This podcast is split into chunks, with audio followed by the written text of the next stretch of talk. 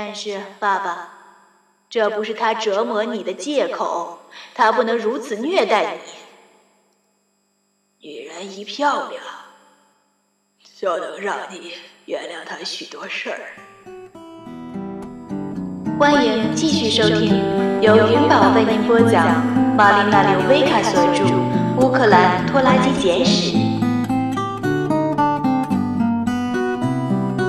当暮年老妇与年轻后妈之间的家庭闹剧，在碧波未消、紫波又起的上演的同时，各种记忆碎片开始在历史的泥沼下冒了出来。请听第十六集：我妈妈戴了顶帽子。舒拉姨妈接生了我母亲的第一个孩子，薇拉，于一九三七年三月出生在卢汉克斯。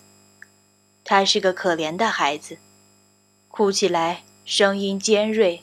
揪心揪肺，仿佛随时都会断气儿似的。小的尼古拉六神无主，心烦意乱。舒拉姨妈宠爱刘德米拉，但不喜欢尼古拉。而他那位身为苏共党员和弗洛西洛夫将军的朋友的丈夫，也不喜欢他。在舒拉姨妈家的生活。变得剑拔弩张，脾气说发就发，门撞得砰砰作响，声音一个比一个高，木头房子就像个音箱似的发出回响。几周后，柳达米拉、尼古拉和小婴儿薇拉就撤离此处，去与柳达米拉的母亲。现在她当了外祖母。大家都叫她索尼娅外婆，同住。那是个有三间卧房的新公寓，水泥建筑，位于城市的另一端。公寓里紧凑而拥挤。尼古拉、柳达米拉和婴儿占据了一个房间，另一间房子住着索尼娅外婆，第三间房子租给了两个学生。弟弟妹妹都在外地上大学，但当他们回来时，就得与自己的母亲挤在同一间屋子里。没有热水，有时连冷水也没有，而且尽管饥荒已有所缓和，但粮食依旧紧缺。新生儿不停地啼哭哀嚎，他使劲地吮吸着乳头。但有病在身又患有贫血的刘德米拉根本没有奶水喂他。索尼娅外婆会把婴儿搁在膝上，上下颠着他，唱道：“在高加索山那边，我们为自己的权利而战，为自己的权利而战。嘿，巴扎尔人在前进。”在前进，嘿！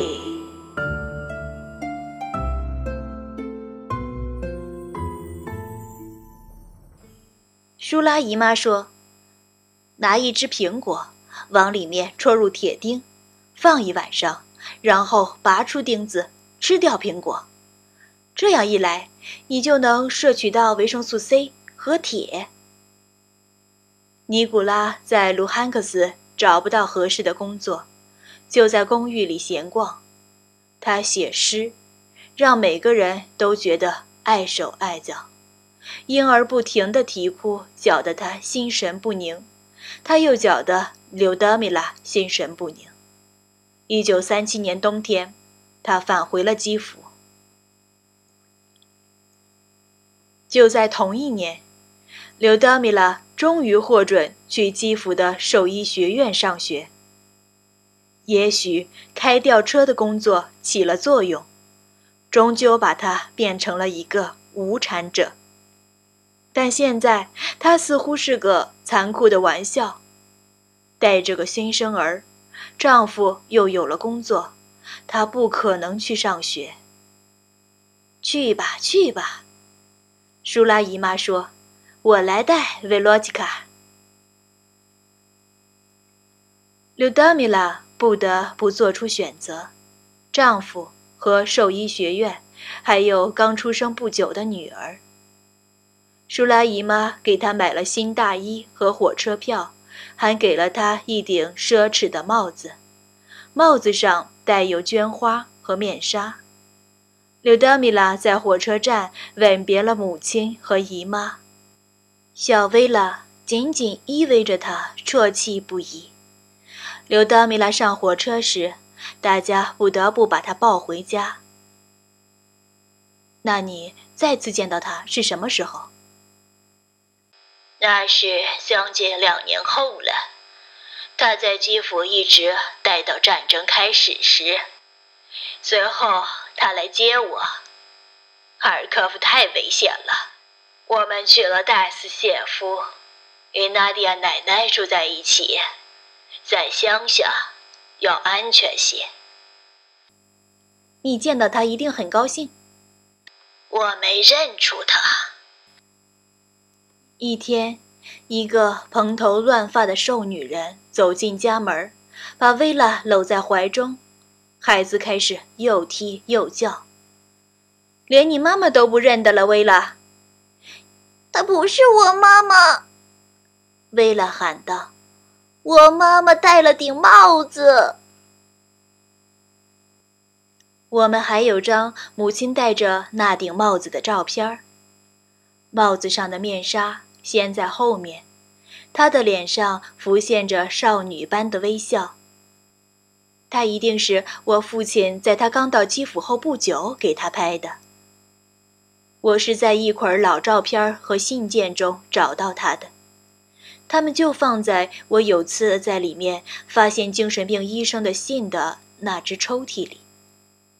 那封信早就找不着了，但照片放在起居室的一只鞋盒里。周遭是散发着腐烂气味的苹果。装满连带煮晚餐的冰柜、小型便携式复印机，以及那台文明人的吸尘器。它是外国货，在国内买不到集尘袋儿。现如今被抛掷在角落里。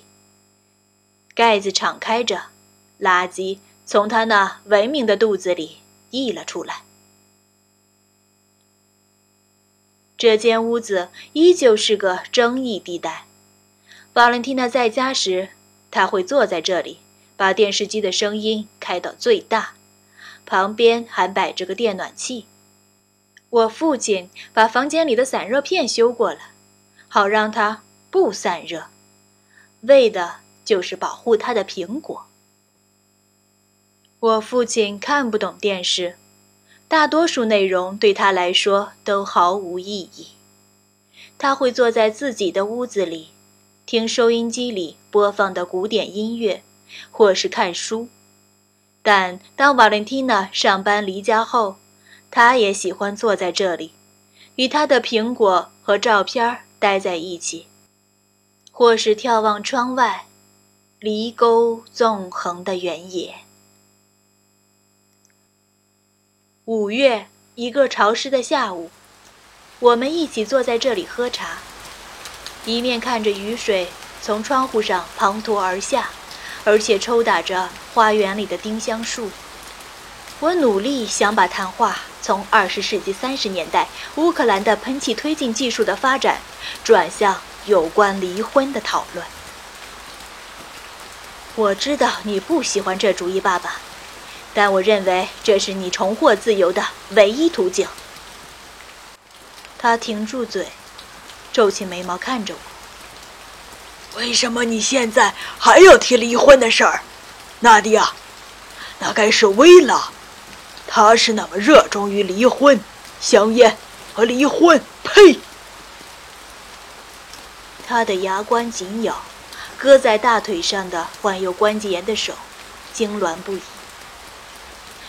薇拉和我意见一致，爸爸，我们认为瓦伦蒂娜会继续虐待你。我们很担心你的安全。你知道吗？当薇拉第一次发现还有离婚这档子事儿时，他就立即试图说服刘达米拉跟我离婚。真的吗？这事儿我还是头回听说。我敢肯定，他不是当真的。小孩子总会说些奇奇怪怪的话。他是当真的，他确实是当真的。他终其一生都在试图让刘达米拉跟我离婚，现在是让瓦伦蒂娜跟我离婚。现在你也来了，纳迪亚。他用那执拗的眼神，直愣愣地盯着我。我可以看出，这场谈话将无疾而终。但是，爸爸，你和妈妈一起生活了六十年，你肯定能看出来，瓦伦蒂娜跟妈妈不是一样的人。很显然，这个瓦伦蒂娜，她是完全不同的一代人。她对历史一无所知，甚至对刚刚过去的年代也知之甚少。她是勃列日涅夫时代的产物，在勃列日涅夫时代，所有人的观念都是埋葬过去的一切，却不向西方看齐。为了建筑这样的经济，人们必须不停地买新东西。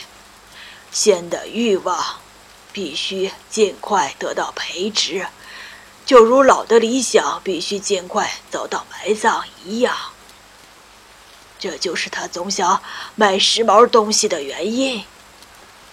这不是他的错，这是种战后心态。但是，爸爸，这不是他折磨你的借口，他不能如此虐待你。女人一漂亮，就能让你原谅他许多事儿。哦，爸爸，看在老天的份上，他的眼镜滑落在鼻尖上，角度十分荒唐的架在那里。他的衬衣没有扣到喉咙处，露出疤痕周围新生的白色汗毛。他身上有股。久未梳洗的酸溜溜的味道。他确实不是你的堂皇，但他毫不自知。这个瓦伦蒂娜，她像刘德米拉一样美，像刘德米拉一样意志坚强，但她的天性里还有一种不为刘德米拉所知的残酷因素。顺便说一句。这是德国人的特性。爸爸，你怎么能拿他跟妈妈比？你怎么竟然能用同样的口气说出他的名字？我不能原谅的就是他的不忠。你把妈的生活弄得一团糟，现在你又在侮辱对他的回忆。薇拉是对的，妈妈早就该跟你离婚了。一团糟，回忆。纳迪亚，为什么你总想无事生非？刘达米拉死了，这当然令人难过。但现在那都已经是过去的事儿了。现在该是开始新的生活、新的爱情的时候了。爸爸，无事生非的不是我，而是你。我的一生中，妈妈的一生中，我们都不得不忍受你的疯念头。你的无事生非，你还记得，当你想把全乌克兰的人邀来与我们一起住时，妈妈有多不安吗？你还记得，当妈妈需要一台洗碗机时，你却买了辆新诺顿吗？你还记得你离家出走时想坐火车回俄国的时候吗？但那不是因为刘达米拉，那是因为你，你那时。是个疯狂的托洛茨基分子。我不是个托洛茨基分子，而且即使我是，我也只有十五岁。你是个成年人，你理应是个成年人。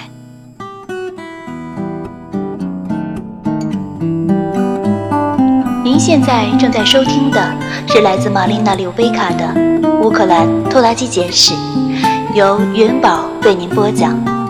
喜欢本声音，请订阅、并关注云宝，更多精彩内容即将为您呈现。感谢您的支持。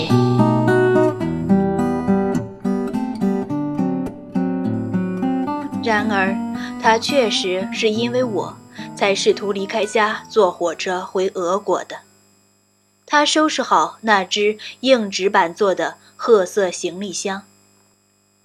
他就是拎着它离开乌克兰的。站在维特尼火车站的月台上，我完全可以想象得出，他在那里来来回回地踱着步，一面不停地自言自语，时不时不耐烦地看看手表。妈妈不得不去求他。尼古拉，科尔呀，克廖莎，快回家吧！科尔呀，你要去哪儿呀？我在等火车去俄国。想想他脑子里的戏剧性姿态，他那直冒火花的眼睛，为什么不呢？到处都一个样。如今他们把共产主义带到了这里。真不知道我为什么当年要离开俄国，真不知道我为什么要冒这么多的风险。现在，就连我的女儿也在助纣为虐，要把苏联共产主义带到这里来。是的，那全是我的错。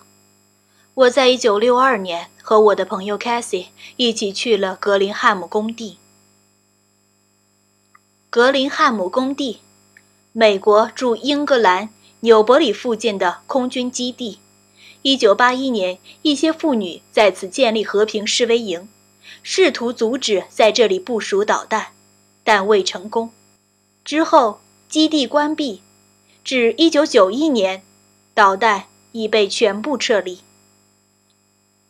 一九八一年，我又去了那里，但那是另一个故事了。我们前去抗议在那个核基地部署氢弹的计划，结果遭到逮捕。我们在那里拿着排水管，扎着头巾，戴着帅气的遮阳镜，露天坐在新铺设的引道上。当警察来把我们一个个带走时，我正在读凯撒大帝的高卢战记。也许我一直在通过非暴力不合作的做法向政府发起挑战，但我还是我父亲的女儿，我还在做我的拉丁文家庭作业。有人弹起西班牙吉他，于是大家开始唱起歌来。难道你听不见清淡的隆隆轰鸣？就如厄运的爆裂声，他们将天空撕成碎片，坠落时又把大地变成坟冢。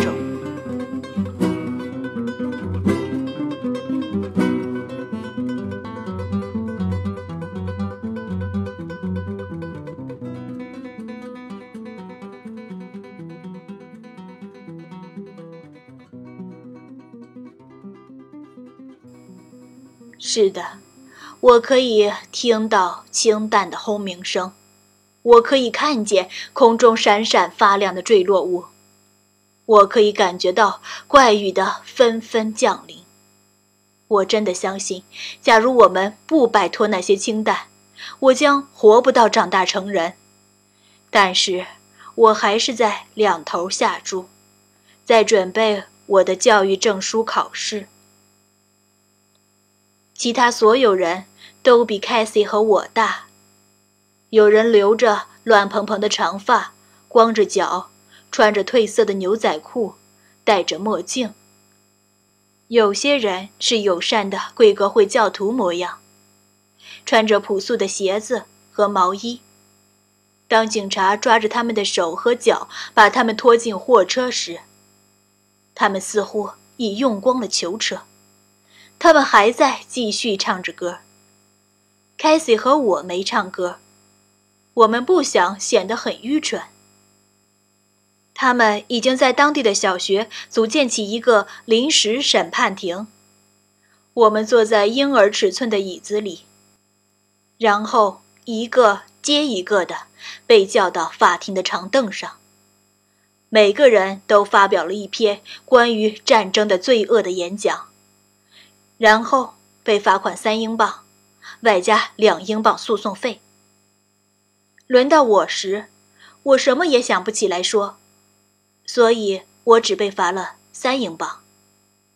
我在年龄问题上撒了谎，因为我不想让我父母发现。但是不管怎样，他们还是发现了。科尔呀，我母亲哀求道：“她不是俄国共产党，她只是个傻姑娘，快回家吧。”我父亲一言不发，眼睛一直盯着火车铁轨上的某个点儿。下一列火车还有四十分钟到站，是到安斯罕和牛津的，不是去俄国的。卡廖莎，去俄国要走很远的路呢。看啊，至少先回家吃点东西。我做了好吃的甜菜根汤，还有你最爱吃的库特拉提卡，加上从菜园里摘来的菠菜和豌豆，再来点小土豆，来填饱肚子就好。然后你就可以去俄国了。于是他一面嘀嘀咕咕的。表示着自己的愤怒，一面听任自己被领着，顺着两边的荆棘和荨麻的泥泞小路，回到我们居住的那座涂着小鹅卵石的半独立式住宅。他不情愿地向冒着热气的汤碗低下头去，然后母亲又把他哄上了床。所以，他根本没有离开家。相反，我离开了。我离家出走，住到了凯西家。他们住在位于白橡树绿地的一座长而低矮的科斯沃尔德式的石头小屋里。屋子里到处是书、猫和蜘蛛网。凯西的父母是左翼知识分子，他们不在意凯西去游行。事实上，他们还鼓励他去。他们谈论成年人的事儿，比如英国是否应该加入欧共体，谁创造了上帝等等。但房子里冷如冰窖，吃的东西稀奇古怪，猫会在晚上跳到你身上。几天后，母亲过来。把我也哄回了家。多年后，我还能记起格里汉姆工地新铺的碎石沥青路面上那热烘烘的太阳的味道，还有凯西房间里那股发霉的味道。只有我父亲的形象是模糊的，仿佛有某种隐晦但重要的东西被掩盖了起来。只剩下余怒未消的表面。他是谁？这个我一生都既熟悉又陌生的人。但，这全都是过去的事了，纳迪亚。为什么你对所有人的个人历史都抱着这种小资产阶级的强烈关注呢？因为这很重要，它界定了，它帮助我们理解，因为我们可以学到。哎，我也说不清楚。over